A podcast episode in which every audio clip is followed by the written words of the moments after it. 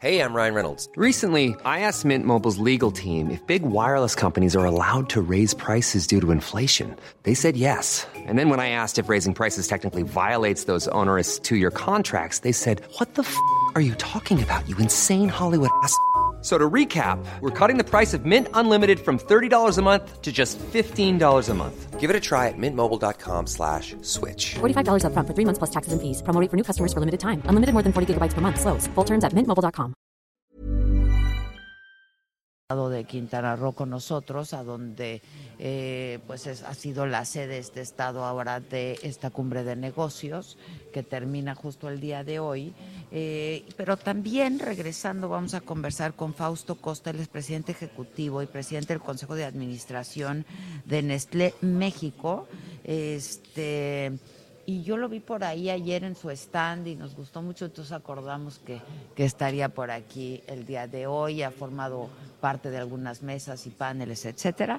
Entonces, luego de una pausa estaremos conversando con él. No se vayan. Que nos mandes el pack no nos interesa. Lo que nos interesa es tu opinión. Mándala a nuestro WhatsApp 5521 53 71 26. En Me lo dijo Adela, te leemos, te escuchamos y te sentimos. Tiquitiquitín, tiquitín. Bueno, pues ya estamos de regreso y este martes me da muchísimo gusto saludar y darle la bienvenida aquí en esta cumbre de negocios. Eh, pues como les he venido diciendo, desde ayer lunes estamos transmitiendo desde el centro de convenciones aquí en Cancún, donde tiene eh, lugar eh, la edición número 17 ya de la Cumbre de Negocios y por primera vez aquí en eh, el sureste de este país. Entonces, muy contentos y mucho más contenta de recibir aquí a Fausto Costa. ¿Cómo estás, Fausto? Muy buen día. Fausto Costa es presidente ejecutivo y presidente del Consejo de Administración de Nestlé México. Pues miren, yo tengo que declarar mi adicción a los productos Nestlé. Muchas gracias, Fausto. La verdad sí, pues para ustedes muy bueno, ¿no? Porque además no, soy una de muchísimas. Pero muy, muy contenta porque están innovando muchísimo, Fausto, y están presentando, digo, Nestlé, que es una marca internacionalmente, mundialmente conocida y que pues esté todo el tiempo a la vanguardia, innovando, innovando, innovando. Y me di una vuelta por su stand y con cosas fantásticas, nuevas, ¿no? Qué bueno, qué bueno que te gustó siempre buscando entender las necesidades de todos nuestros consumidores, toda la familia mexicana y siempre desarrollar los mejores productos con la mejor calidad, y con mucha nutrición y salud y bienestar lo que proporcionan los productos de Nestlé. Que eso, pues la verdad sí, este, porque yo hasta te decía, bueno, pero esto es orgánico y cómo le están haciendo, ¿no? Y son muchos productos y mm, propuestas que está haciendo Nestlé ahora. Muchísimas. Estamos siempre buscando las tendencias de mercado, atender esas necesidades de los consumidores. Entonces este año estamos lanzando 18 nuevos productos en toda una gama de orgánicos. También 18 nuevos productos. nuevos productos, las principales marcas de Nestlé. Vas a tener la disponibilidad en productos orgánicos. También estamos trabajando fuertemente en toda la parte de proteína vegetal, plant-based, como llamo, los productos, ¿no? que no tiene eh, otro tipo de proteína con base eh, vegetales, entonces es otra tendencia de los consumidores. También la parte de cafés, muy buenas innovaciones. Cuenta, cuenta para que el público sepa, porque está increíble también. Nestlé siempre ha tenido las grandes innovaciones. Nescafé somos uno de los principales mercados a nivel mundial, una marca que parte de la día a día de la familia mexicana. También tenemos todos nuestros sistemas de cápsulas de café Dolce Gusto y Nespresso y recientemente estamos justamente ahorita lanzando toda la parte de Starbucks para el sistema de cápsulas. Eso está increíble, esta alianza, ¿cómo se dio? ¿Esto es a nivel mundial también? Sí, esto es un acuerdo global que hizo Nestlé con Starbucks. Que está increíble porque ya tienes tu cápsula Starbucks para tu máquina Nespresso, ¿no? Seguramente, entonces ahora va a permitir que nuestros consumidores encuentren en aquel de automercado todos los productos de Starbucks, las cápsulas para los dos sistemas, tanto sistema Nespresso cuanto sistema Dolce Gusto. Y es como tener su propia cafetería dentro de su casa. ¿no? Exactamente. Y ya te di una nueva idea para próximamente, porque es- estoy produciendo yo aquí en Nestlé. Este, ¿Tú de dónde eres, Fausto? Tú eres brasileño, ¿no? acento creo que claro, claro, eres ¿no? brasileño, pero hablas perfectamente el español, porque antes de estar en México estuviste en Venezuela, ¿no? Estuve en Venezuela también un par de años y bueno, busco siempre esforzarme en mejorar mi español. Pues lo hablas perfectamente bien. ¿Y cuánto llevas en México? ¿Más de un año ya? Año y medio. Año y medio. Al frente de Nestlé. Eh, ¿cómo, ¿Cómo te has sentido y cómo has sentido y el, el nivel de confianza para las inversiones y para nuevas inversiones aquí en nuestro país, no? Considerando que, eh, pues a nivel global la economía, pues no anda muy bien. Ahorita en la cumbre de negocios seguramente se está hablando de todo esto y se seguirá hablando de todo esto. Este, y pues en México donde no está habiendo crecimiento y los empresarios y los inversionistas de pronto dicen no hay un nivel de certeza y, eh, jurídica, etcétera. Entonces, una empresa tan grande como Nestlé, ¿cómo, ¿cómo se siente en este momento en México? Seguramente muy bien y creo que es interesante porque Nestlé trae una perspectiva siempre de largo plazo. Somos una compañía que tomamos decisiones, no miramos la primera plana del periódico, no es la noticia del día que nos influye para tomar las decisiones. Tomamos decisiones porque primero creemos en el futuro de México, creemos en, en la oportunidad que tiene México para las inversiones extranjeras en el país, creemos en el potencial de todos los mexicanos y vemos como un país muy atractivo para hacer negocios. No es por nada que Nestlé México es la quinta operación a nivel mundial para Nestlé, siendo México como economía global la décima tercera, décima cuarta economía del mundo, ¿no? Entonces eso demuestra la importancia, estando Nestlé presente en 192 países a nivel mundial, México es nuestro quinto país más importante. Y cuando hablamos de inversión, Están en 192 países. estamos como las Es lo que te iba yo a decir, Naciones Unidas. Más o menos. Todas las banderas, sí, sí, sí. y somos a nivel de inversión el cuarto país más importante. Entonces eso demuestra la confianza que tiene Nestlé por el futuro de México. Entonces creo que a pesar de la economía este año no estar ahí como nos gustaría a todos, de nuevo es con la confianza, con la inversión y con el trabajo que vamos a construir para el futuro. Y Nestlé quiere muchísimo el potencial de México y por eso estamos y anunciamos la inversión más reciente del grupo a nivel mundial, que es una nueva fábrica de Veracruz, en todo el modelo, todo el negocio de cafés que estamos construyendo y que va a ser inaugurada a fin del próximo año. Es la ma- más reciente inversión a nivel global de Nestlé y la logramos traer para México.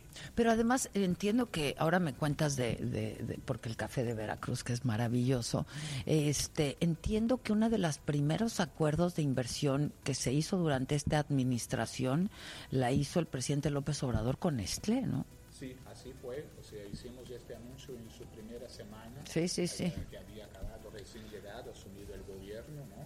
Toma de posesión. Creo que fuimos seguramente la primera empresa a hacer un anuncio de inversión de esta magnitud en México.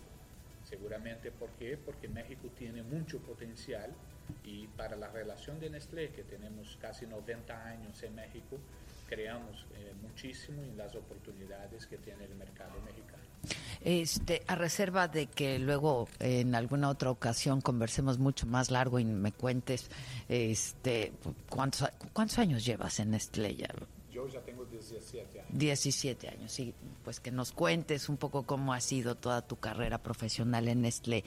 Este, sí me gustaría, Fausto, que nos hablaras de este, de este programa que tiene Nestlé, que es la creación de valores no compartidos, que me parece que es fundamental porque eh, pues lo tienen en nuestro país y en, y en muchos otros también, ¿no? Es- No, mu- muchísimas gracias. Es muy interesante porque es una visión, y yo diría, Adela, para explicar a todos sus oyentes, que va más allá que la responsabilidad social. Sabemos que muchas empresas tienen programas de responsabilidad social. En Nestlé nosotros visualizamos como un programa más amplio que llamamos de creación de valor compartido Ok. donde entendimos que toda empresa debe generar valor y buscar compartir ese valor con la sociedad. En el caso de Nestlé, tenemos distintos programas que llegan a todos nuestros eh, consumidores, pero también todos nuestros aliados principalmente. Y lo dividimos en tres grandes bloques. ¿no? Un primero que llamamos eh, personas y familias, que es un gran bloque con varios programas, te puedo citar algunos. Después toda la parte de comunidades y después toda la parte del planeta. En la parte de personas y familias, ahí trabajamos programas como Iniciativa por los Jóvenes. Este año tuvimos en México el cuarto encuentro de la Alianza del Pacífico de los cuatro países, hicimos en el mes de junio, donde traemos más de mil jóvenes de los cuatro países para discutir políticas públicas y de cómo el sector privado apoya a A los jóvenes. tengan un mejor futuro. Está increíble Es eso. un programa fantástico. Tenemos- ¿Y hacen el evento cada año? ¿O- Sí, hacemos cada año en uno de los países. Ya había pasado en Chile, fue el primero. El segundo había sido en Perú, el tercero había sido en Colombia. y Faltaba el de México, que fue este año. Ok. Y donde los cuatro gobiernos también estuvieron presentes, varios ministros, un evento muy importante que generamos ahí, una excelente eh, propuesta y soluciones para atacar el tema de la empleabilidad a los jóvenes. Otro programa dentro de personas eh, y familias muy importante es Nestlé por Niños Saludables.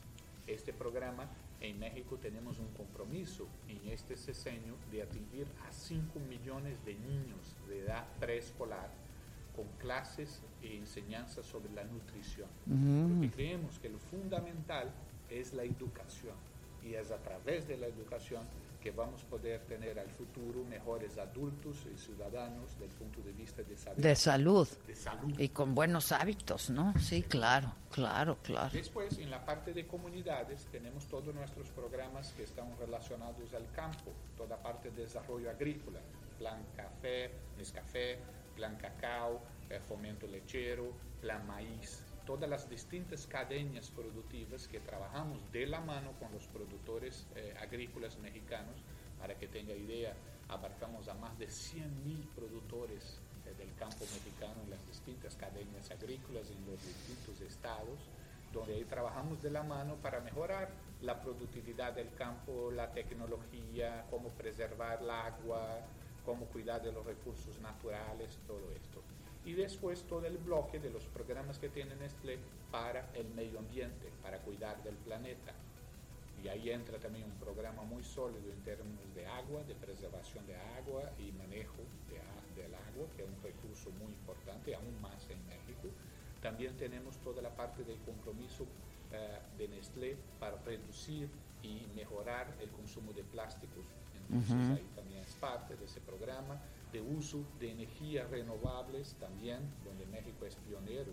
Para que tenga idea, hoy 85% de la energía que consumimos en todas nuestras fábricas, estamos hablando Es de 17 fábricas de México, es eh, energía renovable. renovable. Anda. Y queremos llegar en más tres años a 100%. O sea, hay este compromiso social de la, de la compañía, ¿no? Que me parece. Y este apoyo al campo, que para esta administración es fundamental, ¿no? Este, muy importante, sin duda. es una oportunidad que tiene México y, el sureste, ¿no? Donde estamos aquí. Sí, en sí. negocios aún más, por eso estamos aquí. ¿Vas a participar en el panel de. o ya participaste? Vamos a hablar eh, de inversión en México. Ok. Y voy a estar en el panel de cierre con Carlos Salazar del CCE, donde ahí sí vamos a buscar pasar una imagen, una visión del futuro de México. Ya, justo lo acabo de entrevistar a Carlos hace que sería un par de semanas, ¿no? Este, porque pues él está ah, trabajando mucho en ese proyecto, ¿no? Muchísimo en ese proyecto. Pues qué gusto, Fausto. Me da, me da mucho gusto conocerte. Me de, pues porque sí soy fan. La gente sabe de qué me alimento yo. Entonces, pues, pues, pues mira, este, no tan balanceado, pero saben de qué me alimento y tiene mucho que ver con ustedes. Así es que te agradezco mucho, Fausto querido. Me da un enorme gusto conocerte y espero que esta sea solamente la primera de muchos, de, de muchas conversaciones y otros encuentros. También de mi parte. Muchas gracias. Muchas gracias. Muchísimas gracias. Es Fausto Costa, presidente ejecutivo y presidente del Consejo de Administración de Nestlé México. Vamos a hacer una pausa y volvemos. No se vayan. ¿Cómo te enteraste? ¿Dónde lo oíste? ¿Quién te lo dijo? Me lo dijo Adela. Regresamos en un momento con más de Me lo dijo Adela por Heraldo Radio. Heraldo Radio, la HCL se comparte, se ve y ahora también se escucha. El Infonavit se creó para darle un hogar a los trabajadores mexicanos, pero hubo años en los que se perdió el rumbo. Por eso, estamos limpiando la casa, arreglando, escombrando, para que tú, trabajador, puedas formar un hogar con tu familia. Infonavit, un nuevo comienzo. En México está creciendo la esperanza, un movimiento que se vuelve cada día más grande con la honestidad, las propuestas y la alegría de nuestra gente. Estamos unidos y eso nos hace más fuertes para transformar lo que parecía imposible cambiar. En cada ciudad, en todas las regiones, somos más los mexicanos con Morena y contigo seremos la mayoría que va a comenzar un nuevo capítulo en la historia de México. Vente a Morena, la esperanza de México. Juntos haremos historia. Serían 200 pesitos, Marchanta. Sí, aquí tiene. Miguel Hidalgo y José María Morelos, héroes de la independencia de México. Con el águila real, emblema de nuestra patria, en la reserva de la biosfera El Pinacate y Gran Desierto de Altar, patrimonio natural de la humanidad. Juntos en el nuevo billete de 200 pesos. Conoce sus elementos de seguridad. Revisar es efectivo. Banco de México. Arrebato Deportivo con Virginia Ramírez y Juan Pablo Abreu. Expulsado porque le dijo Uto y Aricón al árbitro en zona mixta. Ya, yo no creo que sea justa la sanción. Rojo cree que sí es justa, pero tenemos un mediador y a un experto en el tema. Él es un caballero hecho y derecho de los que ya no Deberías de aprender. 3 de la tarde. En Heraldo Radio, donde la H suena y ahora también se escucha. Una estación de Heraldo Media Group. Heraldo Radio 98.5 FM. ¿Te ofrecieron un trago o un cigarro? ¿O un churro? Natacha. Y te dijeron que no pasa nada. ¿Seguro que no pasa nada? Antes de entrarle, deberías saber lo que las sustancias adictivas pueden causar en tu cuerpo. ¿O te gusta andar por ahí con los ojos cerrados? Mejor llama a la línea de la vida de Conadic 800-911-2000 cualquier día a cualquier hora. Aquí te escuchamos. Juntos por la paz. Estrategia Nacional para la Prevención de las Adicciones. Gobierno de México. Por primera vez en la historia, el Senado y la Cámara de Diputados son presididos simultáneamente por mujeres. La reforma constitucional en materia de paridad de género aprobada en el Senado garantiza el derecho de las mujeres a ocupar cargos públicos y de representación en condiciones de igualdad con los hombres. 50% mujeres y 50% hombres. Así, reafirmamos nuestro compromiso de servir. Senado de la República. Cercanía y resultados. Es normal reírte de la nada. Es normal sentirte sin energía. Es normal querer jugar todo el día. Es normal sentirte triste sin razón. Es normal enojarte con tus amigos o con tus papás. Pero también es normal sentirte feliz, jugar con quien tú prefieras y a lo que a ti te gusta. Disfrutar de videojuegos, pero también de tu imaginación. Es normal ser tú, único. Así que escúchate, siente quién eres y disfrútalo. No necesitas nada más. Nada. Juntos por la paz. Jesús Martín Mendoza. Que los salones se conformen no de 50, 100 o 150, sino de 600, 700 y hasta 1000 alumnos. Sí, no, no estoy exagerando. Pues usted ve la proporción de alumnos que no alcanzan un lugar en la UNAM y ante la promesa del presidente de la República de que entren todos por el derecho a la educación, tendríamos cátedras de 900 o de 1000 estudiantes. Lunes a viernes, 6 de la tarde, por El Heraldo Radio. El Infonavit se creó para darle un hogar a los trabajadores mexicanos, pero hubo años en los que se perdió el rumbo. Por eso, estamos limpiando la casa, arreglando, escombrando, para que tú, trabajador, puedas formar un hogar con tu familia. Infonavit, un nuevo comienzo. Heraldo Radio, la HCL se comparte, se ve y ahora también se escucha. Con el estilo único y más incluyente, irónico, irreverente y abrasivo en Me lo dijo Adela por Heraldo Radio. Gobernador, ¿cómo está? Muy bien, ¿Cómo Adela. estás? Te hablo de tú, la Por verdad, favor. como para que... ¿Cómo estás, gobernador? Muy bien, Pues Adela. muchas gracias por recibirnos aquí en tu estado, Cancún, este, aquí en Quintana Roo, que es la sede de esta eh, cumbre de negocios por primera vez en esta región del país, la número vez. 17, porque pues es una cumbre ya este, muy instituida en nuestro país y con, con gran prestigio, ¿no? Sí, es un evento de mucha importancia para la inversión, para pues revisar y verificar temas que pasan en la economía, en, en el mundo empresarial, en la parte financiera de México y del mundo. Me parece que siempre es muy importante tener este espacio de intercambio, de reflexión. Empezó hace pues 17 años y eh, nunca había estado en el sur sureste de México y ahora sí. Viene para acá por primera vez y qué bueno que es aquí en Cancún. Nos da mucho gusto que Porque así sea. además están los, los pesados, ¿no? Ahora sí Pues que peso vienen. por peso.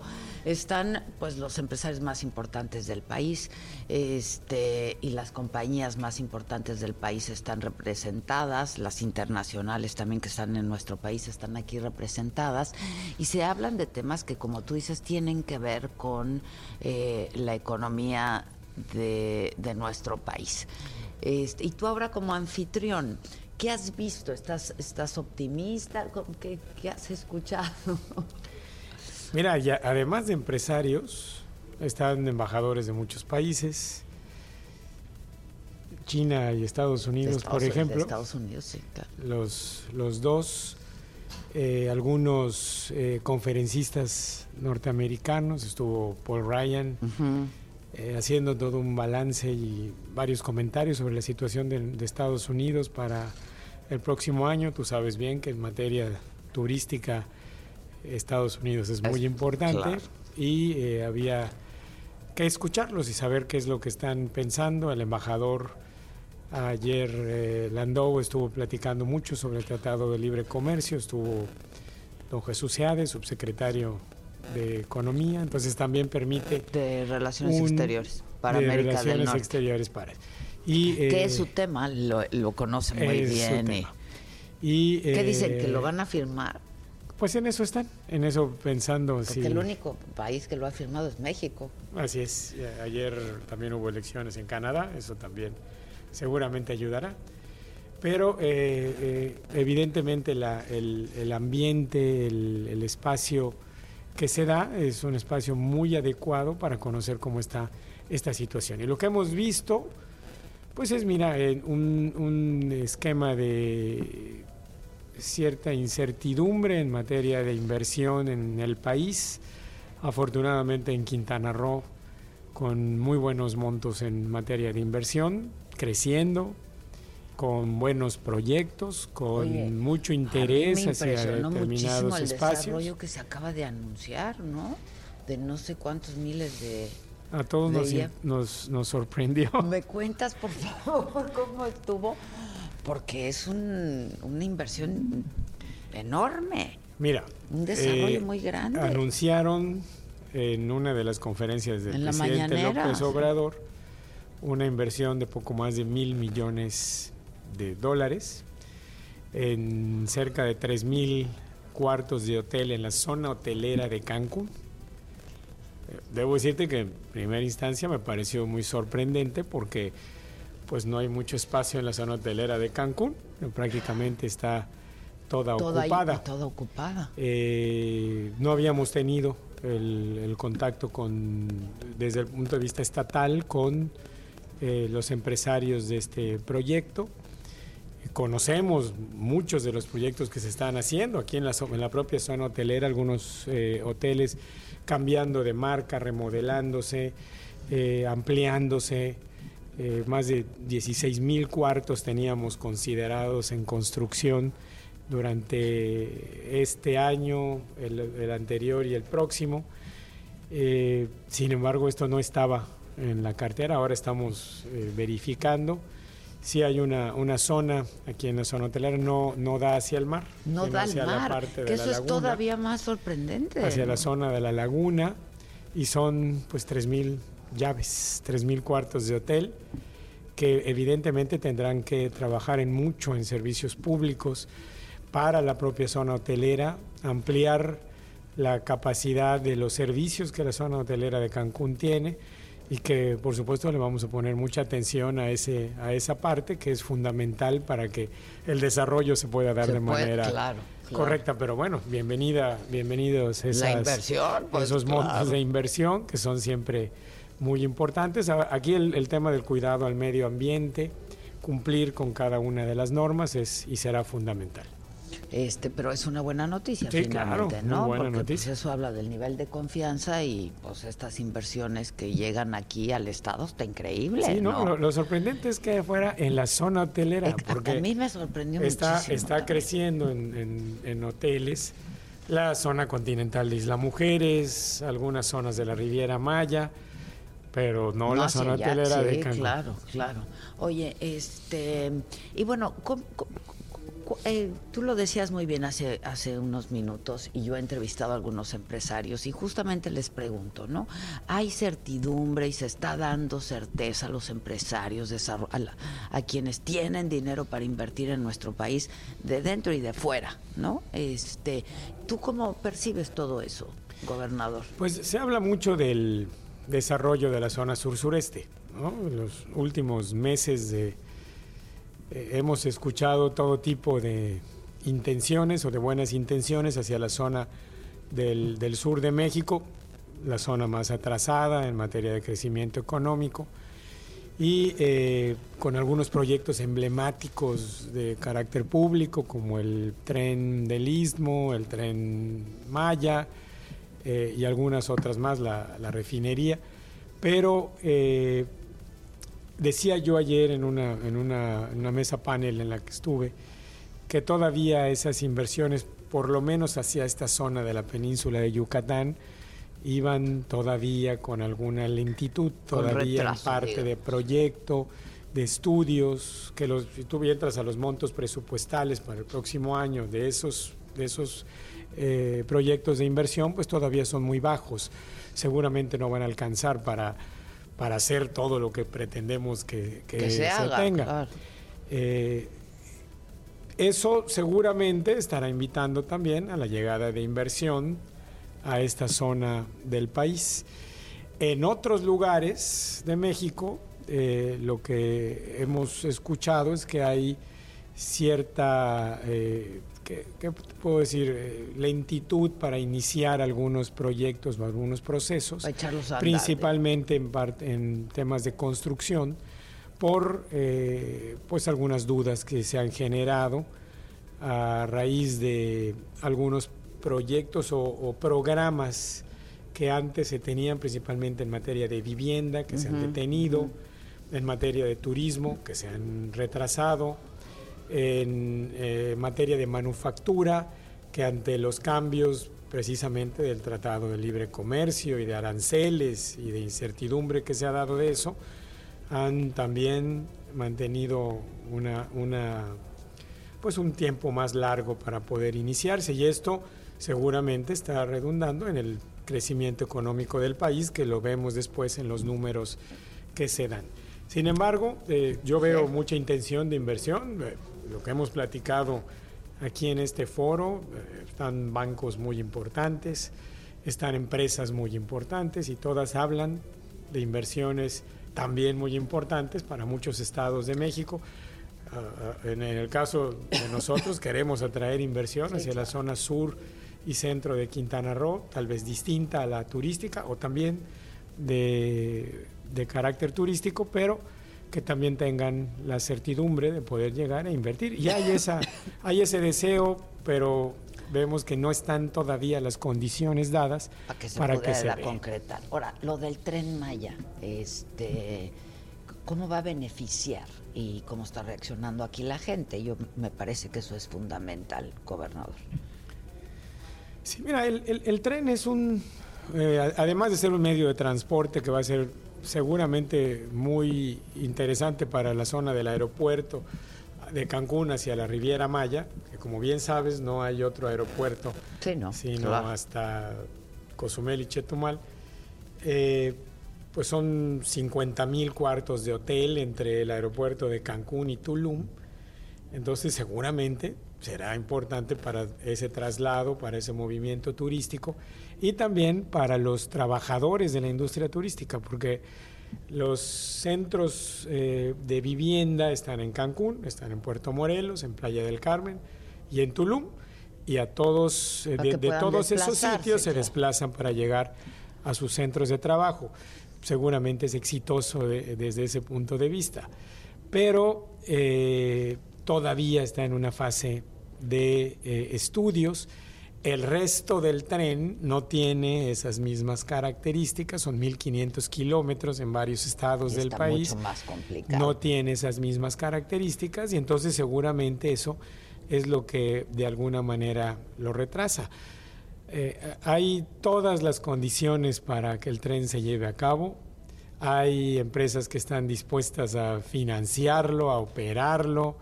eh, lo ven con mucho optimismo. Eh, afortunadamente también hemos eh, estado coordinando el trabajo con Fonatur, que es Ujú. quien lleva eh, los estudios del tren, y han variado de su posición inicial, Inicial. de ir por otros derechos de vía, otros lugares, a regresar a la parte de la carretera, que me parece que es la más adecuada, Porque un lugar ya impactado inaccesible, ¿no? O sea, lugar ya impactado, con espacio para hacerlo, que lo puede hacer más ágil, eh, más rápido inclusive. Entonces, me parece que el tren va, va por buen camino, sobre todo estos tramos, que en mi opinión son los más eh, eficientes para, y viables para el tema financiero y de inversión. Oye, gobernador, este, ¿cómo es tu relación con la 4T? con el con la administración De, federal. de mucho respeto, ha habido buena relación, eh, mucha comunicación con prácticamente todos los miembros del gabinete del presidente López Obrador. Eh, ha- hemos tenido coincidencias en las acciones que llevamos, eh, donde no las ha habido, se han podido resolver. Diferimos un poco en as- algunos asuntos de tipo, por ejemplo, de seguridad, pero hemos logrado coordinar bien las, las acciones. Hoy está presente la Guardia Nacional, eh, ya están trabajando en, en coordinación con nosotros. Eso nos ayuda muchísimo en los temas que estamos llevando de la estrategia para lograr esa seguridad de la que hablo. Eh, donde no hemos llegado a muchos acuerdos es en los temas financieros. Hay una disminución importante, en Importante recursos en precio. federales, no en participaciones, las Mm. participaciones no, eh, ahí creo que nos ha ido bastante bien, pero sí en los programas que llevábamos en conjunto con algunas dependencias del gobierno federal. Programas que han dejado de existir, Como por bueno, agrícolas, por ejemplo, el tema de- de- del campo. eh, se han perdido muchos de esos programas, eso nos impide poder seguir con algunas, eh, algunos buenos proyectos. Temas de vivienda, eh, teníamos un programa muy exitoso en materia de, de apoyo a la vivienda en zonas rurales, principalmente zonas indígenas. Eh, teníamos más de mil acciones ahí, pudimos concretar cerca de 700, pero las demás ya no, porque se cayeron esos programas, estamos tratando de, de rehacerlos. Eh, en materia de turismo, pues tú bien sabes que los presupuestos Sí, de turismo claro. están en el suelo, se cancelan los recursos del Consejo de Promoción, promoción Turística de. México. Eso nos Que permitía para ti eso fue ampliar. O sea, lo que tú hacías de como un, un proyecto, como un programa de, de, de promoción, promoción se amplifica. principalmente en el extranjero, ¿no? Eh, se, se- se iba al doble se ampliaba. porque nos lo respaldaban peso a peso, a veces dos pesos a uno, en fin, y eso ayudaba en mucho, eso ya no está. Entonces nos obliga a ser mucho más creativos, a muchas más relaciones con la iniciativa privada, que ha respondido bien, a hacer con mucho sacrificio un mayor presupuesto para promoción, para ir a las diferentes ferias. Antes el Consejo era quien financiaba lo- el- el- la parte donde te ponías ahí para, para promocionar al Estado. Que son el ferias país iba junto. internacionales. El país iba todo junto, ahora va- vamos Cada a ir separados. Eh, esos cambios, pues por supuesto que no, no han sido Que los más adecuados como para el nosotros. tuyo, pues eso es brutal, ¿no? Porque Cuando, tuvimos ahora el problema del sargazo, pues también hubo muchos estiras y aflojes en ese tema. Eh, gran parte de los recursos que se utilizaron para el- la infraestructura del sargazo salieron de los municipios. ni siquiera de- Fondos municipales, fondos estatales, fondos que estaban de la, de la zona federal marítimo terrestre, pero como bien sabes, los, ahora los eh, cobra el municipio y donde hay un fondo en donde participa federación, estado y municipio. Entonces todos cedimos estos recursos para que puedan ser utilizados para, para el tema del sargazo, pero no hubo realmente un, un monto de manera eh, importante para ello. Entonces, pues ha- hay buena relación, hay respeto, pero no hemos podido llegar a, Pues no hay acuerdo a en eso, mejores hay acuerdos en materia financiera y de eh, respaldo a proyectos que son pues, muy importantes para el Estado. fundamentales pues, para este estado, ¿no? Oye, ¿cómo va el tema del sargazo ya? Ese y, y tu coco, pues como el de muchos en este país, que es la seguridad. El sargazo, eh, ahorita pues no es temporada. La temporada del sargazo normalmente va entre mayo y Pues agosto. El verano, caray. Mayo y agosto, que es cuando el mar florece. El mar florece. Eh, es cuando ha llegado la gran cantidad de sargazo, pero pues no podemos bajar la guardia. Lo que tenemos que hacer, el gran objetivo es mantener las playas limpias. El sargazo va a seguir. Pero sí, pues sí, que además eh, yo he insistido mucho en decirle a la gente que está en todo el Caribe, ¿no? Este Más de 20 países afectados. Más de 20 países, o sea, no solo es el Caribe mexicano, no, no, no, es y a donde vayas y está pasando lo mismo, es- es- y lo Sí, ves. y es- Dominicana, mira, lo- los, los competidores turísticos De aquí, del sí. Caribe mexicano, pues Dominicana, Jamaica, Puerto Rico, eh, la propia Florida en los Estados Unidos, Cuba, todos hoy tienen un Sí, problema sí, en importante. Miami vas y está la misma No, la cosa. Florida, está, la Florida está lleno de, de Sí, sí, sargazo de también. sargazo. Y eh, lo que hay que hacer pues es mantener limpias las playas. ¿Y cómo las mantienes limpias? Pues recogiendo el sargazo en el mar. Con lana. Necesitas barcos. Pues Necesitas barcos que sean adecuados para ello, que la Marina los opere, como así lo decidieron, bueno, que los opere, pero que estén, que puedan recoger el sargazo en el mar, tener eh, barreras, estas barreras que son similares a las que se usan para los derrames petroleros y que eh, se fijan en el mar, en el fondo marino. Para que no lleguen. Entonces detienen en un 60-70% la llegada del sargazo a la playa. Además requieres junto con esas barreras lanchas sargaceras que recogen el sargazo que se acumula en la barrera. Eso ayuda mucho porque recoges el sargazo sin que se eche a perder. Entonces todavía no tiene No malos tiene- olores. ni- Claro, porque huele, eh, huele a azufre. ayuda eso mucho. es- claro. Y además, pues equipos sobre la playa que además tienen que ser especializados. no es Cuando llega solamente- aquí a la playa ya está echado a perder. No, no, no. Cuando sale del agua. Cuando sale del agua ya se echa a perder. Mientras se mantiene en el agua, el sargazo está vivo. Una vez que llega a la orilla del mar y sale, Muere. Entonces el sol lo seca y, Y se es pudre. y se pudre. Entonces eh, es cuando ex- expide malos olores. Pero ha- hay que recogerlo también en, en la arena, decía con equipo especial, porque si no empiezas a recoger también la, La arena, arena. y entonces empiezas a generar erosión y ese es otro problema distinto que es la pérdida de playas. Entonces necesitas los barcos en alta mar, las barreras eh, enfrente de la costa, la lancha sargacera y el equipo sobre la playa para poder mantener al complejo. 100% limpia la playa. Bueno, esa infraestructura es la que estamos generando para que a partir de eh, cuando empiece a llegar de nuevo podamos mantener limpias las playas. Pues, Y eso es muy costoso. En Es costoso, de lana y es de- costoso, pero ya empezamos. Ya eh, la Marina nos entregará entre cuatro y seis lanchas sargaceras. Eh, ya tenemos varios kilómetros de barreras. Eh, también se está ya trabajando en el barco. Hay un barco sargacero que estaba en, en el Pacífico, que ya se está, es, es de la Marina, que está ya en, en reconstrucción. Y eso pues, nos va a permitir tener esa infraestructura. Finalmente, la seguridad. en el estado. Bien. Y cómo ha sido, pues otra vez el acuerdo con el gobierno federal, que además tiene que ser de los tres niveles de gobierno este Claro, asunto. sí, no, tenemos Este, que trabajar juntos. Pues sí, no hay de otra.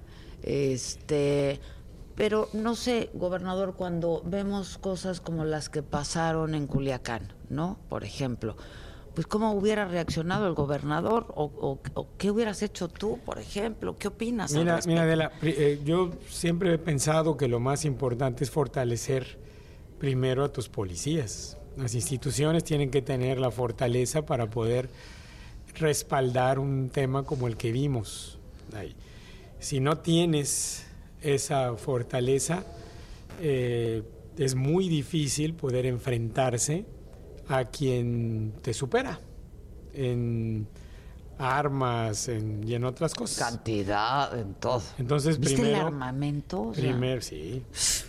Y, y también sé que ya hay algunas reuniones para trabajar sobre. Me da mucho gusto que así ocurra, de que no llegue el armamento a México. sí, pues, ojalá. Eh, pero eh, fortalecer primero tus instituciones policíacas, porque si no tienes eso, pues cuando tú cuando yo te digo policías municipales, pues piensas en muchos involucrados con el con los malos, digamos. Eh, falta de equipo, de herramienta, malos salarios, pues es muy difícil entrarle a un tema tan complicado como ese. Lo que aquí hicimos y es parte de la estrategia fue primero fortalecer nuestras policías, recibimos muchas críticas por eso, ¿no? porque tenías que entrar, limpiar, Ah, hubo muchos policías que estaban ahí que se fueron a la cárcel, otros salieron de la institución. Eh, hicimos todo un mando único para que pudiéramos trabajar juntos con, las, con los municipios, porque si no, entonces eran mil policías de, un, de Benito Juárez, 800 de Solidaridad, 300 Sí, sí, de Cozumel. Hoy, en cambio, estamos todos juntos, somos más de 5 mil, y entonces estamos equipados, tienen mejores salarios, han pasado procesos de, de revisión. Eh, nos ha ido muy bien en Cancún. Cancún ha venido eh, bajando Mejorando. sus índices, mejorando. No podemos decir que no pasa nada, eso no es cierto, pero ah, hemos Pero hecho estuvo- una, estuvo disminución, una disminución muy importante en materia de crímenes en, en Benito Juárez, en Cancún.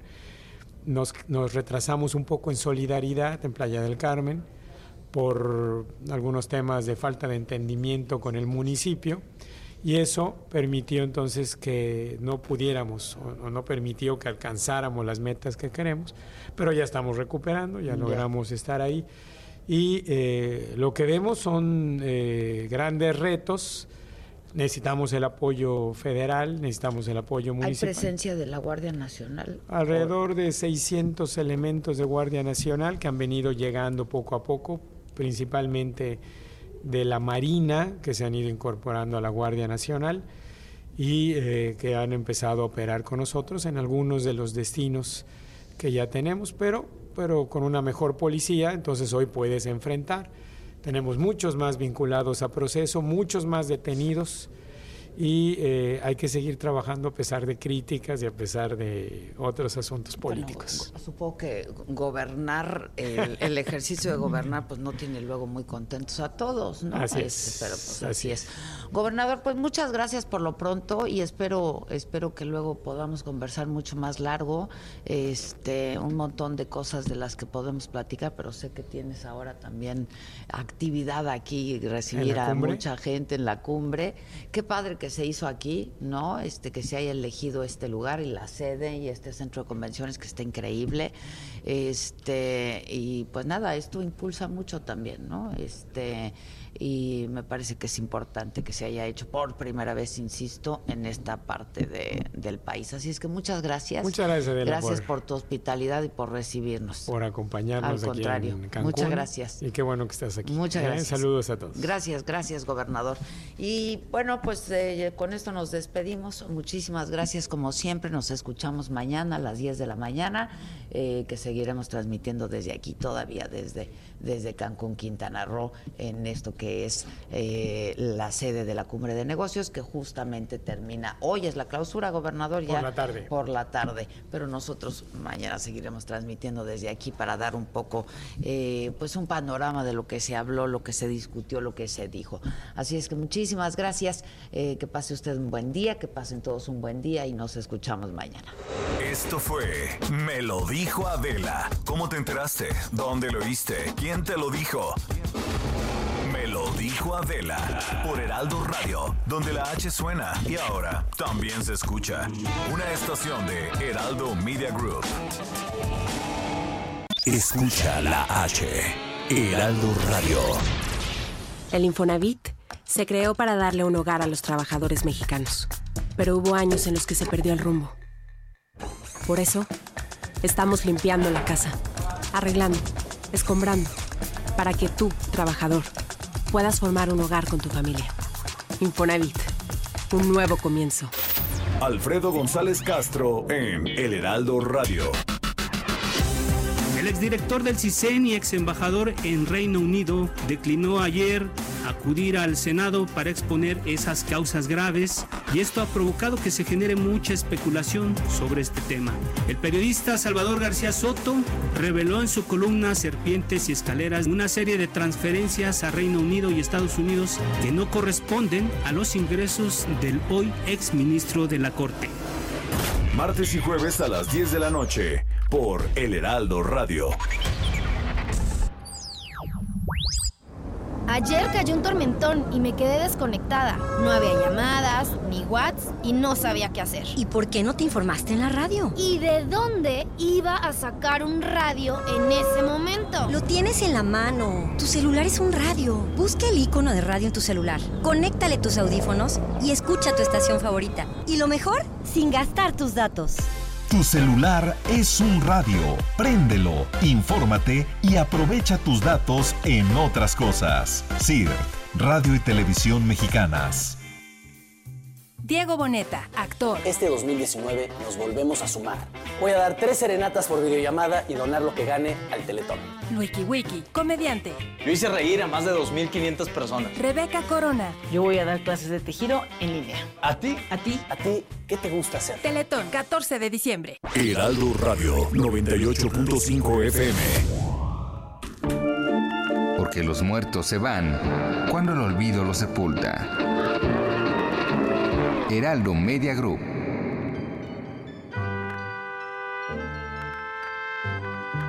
Nacido en una familia de actores, hijo del destacado actor Alejandro Shanguerotti y de la actriz Mercedes Soler, Fernando Luján actuó en más de 100 películas y fue figura destacada de la época de oro del cine mexicano.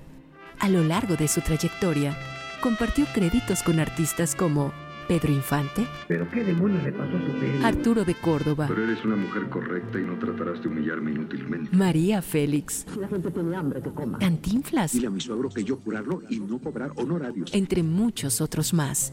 Y las nuevas generaciones le recordarán en comedias mexicanas al lado de Eugenio Derbez y Marta Higareda. 40 obras de teatro y una extensa carrera en telenovelas como Los ricos también lloran, Cadenas de amargura y Mirada de mujer. Dímelo a mí. María Inés tenía un cuerpo bellísimo. Hacen de Fernando un primer actor que siempre recordaremos. Recuerdo que hasta podía rodearla con mis manos. Porque los muertos se van cuando el olvido los sepulta. Heraldo Media Group. El Infonavit se creó para darle un hogar a los trabajadores mexicanos, pero hubo años en los que se perdió el rumbo. Por eso, estamos limpiando la casa, arreglando, escombrando, para que tú, trabajador, puedas formar un hogar con tu familia. Infonavit, un nuevo comienzo. Heraldo, la H que se lee, se comparte y se escucha. Ahora también se ve en Sky. Sintoniza Heraldo TV en el 161 de Sky. Un canal más de Heraldo Media Group. México Potencia Económica con Carlos Mota. lo que estamos observando aquí en León, Guanajuato, en el contexto de este concierto de estados que están haciendo esta alianza, posicionar a esta región del país como origen de la transformación industrial de México, creo que ya llegó para quedarse. 5 de la tarde. Heraldo Radio, donde la H suena y ahora también se escucha. Una estación de Heraldo Media Group. Heraldo Radio. Esto es República H, la información más importante de lo que pasa en el interior de la República, con el punto de vista objetivo, claro y dinámico de Blanca Becerril.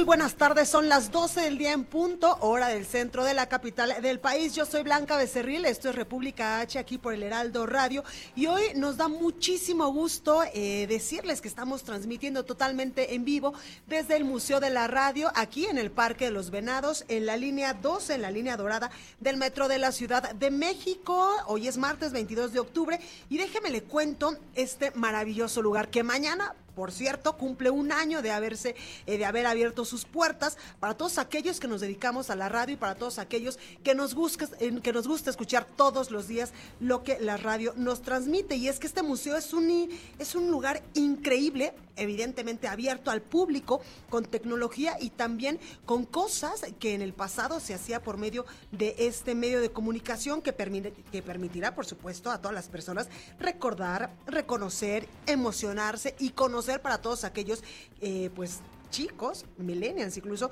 que no tenían mucho contacto con las radios de los abuelos, bueno, pues aquí podrán conocer qué era lo que se hacía antes en este medio de comunicación tan fantástico que nos ayuda a darle información, por supuesto, pero también que nos ayuda a imaginar los sucesos más importantes de México y el mundo y también que hace volar nuestra imaginación. Y es que, como le comento, el museo es un lugar increíble, abierto al público, con tecnología, también con memorabilia, que permitirá a todas las personas pues, recordar, reconocer, encontrarse y también, por supuesto, emocionarse al tener un acercamiento con sus estaciones y conductores favoritos. Son cerca de 10 mil piezas las que integran este museo, entre materiales auditivos que van incluso, déjeme decirle, una carta de Porfirio Díaz hasta una transmisión transatlántica de Londres, Estados Unidos, y también, eh, pues a partir de hace un año, todas las semanas de este año, que ha transcurrido ya, pues Habrá sorpresas para los usuarios de este sistema colectivo eh, Metro con programas en vivo como el que estamos haciendo en estos momentos de entretenimiento, de deportes, de espectáculos y por supuesto de las noticias más importantes que han sucedido en las últimas horas en el territorio nacional y también en el mundo. Así que hoy estamos muy contentos de transmitir desde el Museo de la Radio que mañana cumple un año de haber abierto sus puertas al público y a todos quienes nos dedicamos a este eh, pues increíble oficio de llevarle toda la información está en el Parque de los Venados, recuerde usted, en la línea dorada, en la línea 12 del metro de la Ciudad de México. Y vamos, por supuesto, que a informarle, y yo le invito a que se quede conmigo,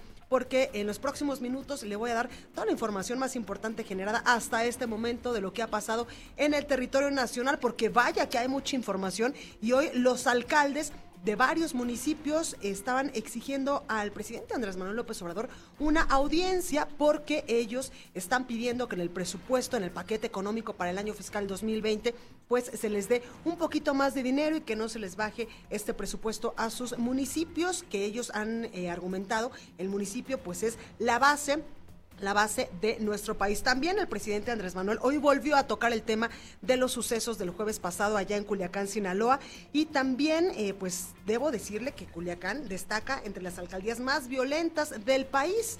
Además, hay información importante de lo que ha pasado en las últimas horas con la ley Bonilla allá en Baja California, donde incluso el gobernador actual ha pedido ya a la Suprema Corte de Justicia de la Nación invalidar esta reforma que extiende en algún momento de dos a cinco años la gubernatura del próximo, del próximo Ejecutivo Estatal allá en Baja California. Recuerda que nos puede seguir aquí en la Ciudad de México, en nuestras redes sociales y eh, también en todo el país. Estamos en Facebook como El Heraldo de México, en Twitter arroba El Heraldo-MX, en Instagram arroba El Heraldo de México y en YouTube completamente en vivo por El Heraldo de México, además por el sitio web de este periódico que desde muy temprano circula con la mejor información.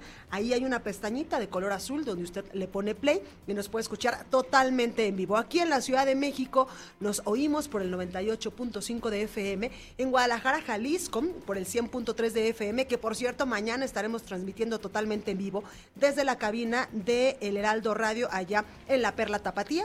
En San Luis Potosí nos escuchamos por el 93.1 de FM, en Tampico, Tamaulipas por el 92.5, en Reynosa por el 103.3 de FM y a partir de este mes ya llegamos a Villahermosa, Tabasco y nos escuchamos por el 106.3 de FM. Bueno, después de todos estos avisos parroquiales, vamos a un resumen de noticias. En resumen.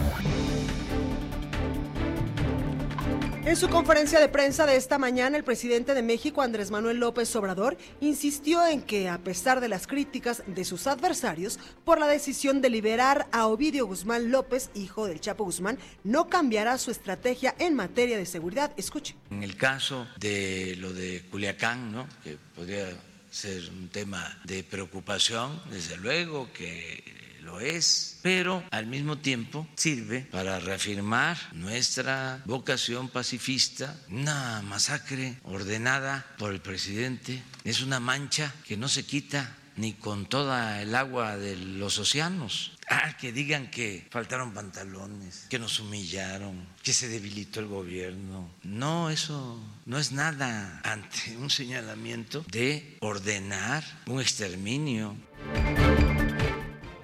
Decenas de alcaldes se congregaron a las afueras de Palacio Nacional a fin de pedir una audiencia con el primer mandatario para exigir mayores recursos en el presupuesto de egresos en el paquete económico para el año fiscal 2020.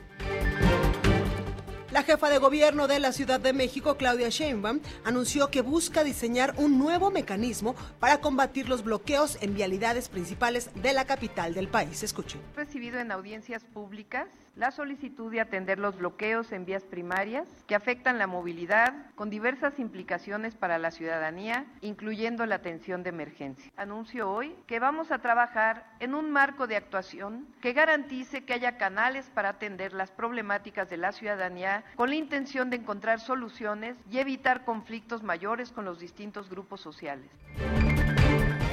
En información internacional, autoridades chilenas informaron que subió a 15 la cifra de muertes causadas por las protestas violentas del fin de semana en contra de un aumento al precio del pasaje del metro de Santiago. En Bolivia, organizaciones ciudadanas de la región oriental de Santa Cruz anunciaron que preparan una huelga masiva para denunciar un presunto fraude electoral en los comicios presidenciales a favor del actual mandatario Evo Morales. En Canadá se llevaron a cabo las elecciones generales en las que el primer ministro Justin Trudeau logró su reelección para un periodo de cuatro años más. En Tokio se llevó a cabo la ceremonia de entronización del emperador de Japón ante la presencia de más de 2.000 invitados provenientes de 174 países. La nota del día. Bueno, comenzamos con toda la información desde el Museo de la Radio, donde en estos momentos estamos transmitiendo totalmente en vivo aquí en la estación de Parque de los Venados, en la línea dorada, en la línea 12 del Metro de la Ciudad de México. Y comenzamos con todo lo que ha sucedido en las últimas horas en el territorio nacional. Y es que alcaldes de distintos partidos políticos solicitan una audiencia al presidente de México, Andrés Manuel López Obrador, para exigir mayores recursos a los municipios en el presupuesto en este paquete económico para el año fiscal 2020. Un grupo de unos 80 presidentes municipales emanados del Partido Acción Nacional y también del PRD que se congregó desde las 6 de la mañana de hoy frente a Palacio Nacional, mientras pues el presidente Andrés Manuel López Obrador preparaba esta conferencia matutina. Ellos se estacionaron ahí enfrente de Palacio Nacional con una lona y letreros con la leyenda Salvemos a los municipios. Caminaron unos metros hacia la puerta Mariana del Palacio, esta puerta enorme, preciosa, de hace muchísimos años, donde siempre entra por ahí el presidente Andrés Manuel López Obrador. Es la puerta principal, esta puerta Mariana del Palacio Nacional, donde pidieron la audiencia al grito de sin municipio no hay nación y si se puede y queremos entrar. Durante la concentración a la que varios alcaldes se presentaron como eh, seguidores y también con seguidores de sus municipios, fue lanzada pirotecnia e incluso hubo música de banda del municipio de Tultepec en el Estado de México. Por ejemplo, Enrique Vargas del Villar, quien es alcalde de Huizquilucan y también presidente de la Asociación Nacional de Alcaldes, aseveró que su lucha no es de partidos, sino por recursos, porque en este paquete económico para el próximo año, pues viene disminución importante en varios rubros para los municipios del país. Se presentaron, le comento, pues eh, unos 80 presidentes municipales, principalmente de Querétaro, de Jalisco, también estuvieron de Michoacán, de Nayarit, de Nuevo León, de Chiapas, hasta de Campeche, de Yucatán, Guerrero, Coahuila, entre otros estados que estuvieron presentes hoy aquí afuera de Palacio Nacional. Ellos, por supuesto, que han elaborado ya un decálogo presupuestal que le está, eh, que le estarían dando al presidente Andrés Manuel López Obrador. Y es que la Conferencia Nacional de Municipios de México hizo este decálogo de peticiones al presidente en materia presupuestal. Entre las peticiones destacan retomar el ramo 23 para infraestructura y obra pública y asignar el doble de recursos al subsidio para seguridad municipal, mejor conocido como este Fortasec. Los presidentes municipales, dice este documento, los presidentes municipales del país exigimos la aprobación de un presupuesto de egresos 2020 federalista y justo que nos permita promover el desarrollo de los gobiernos municipales y por consecuencia de la nación. También los alcaldes exigen la asignación de 6 mil millones de pesos de este Fortasec, de este presupuesto para la seguridad municipal para el próximo año y aumentar el número de demarcaciones beneficiadas y no pagar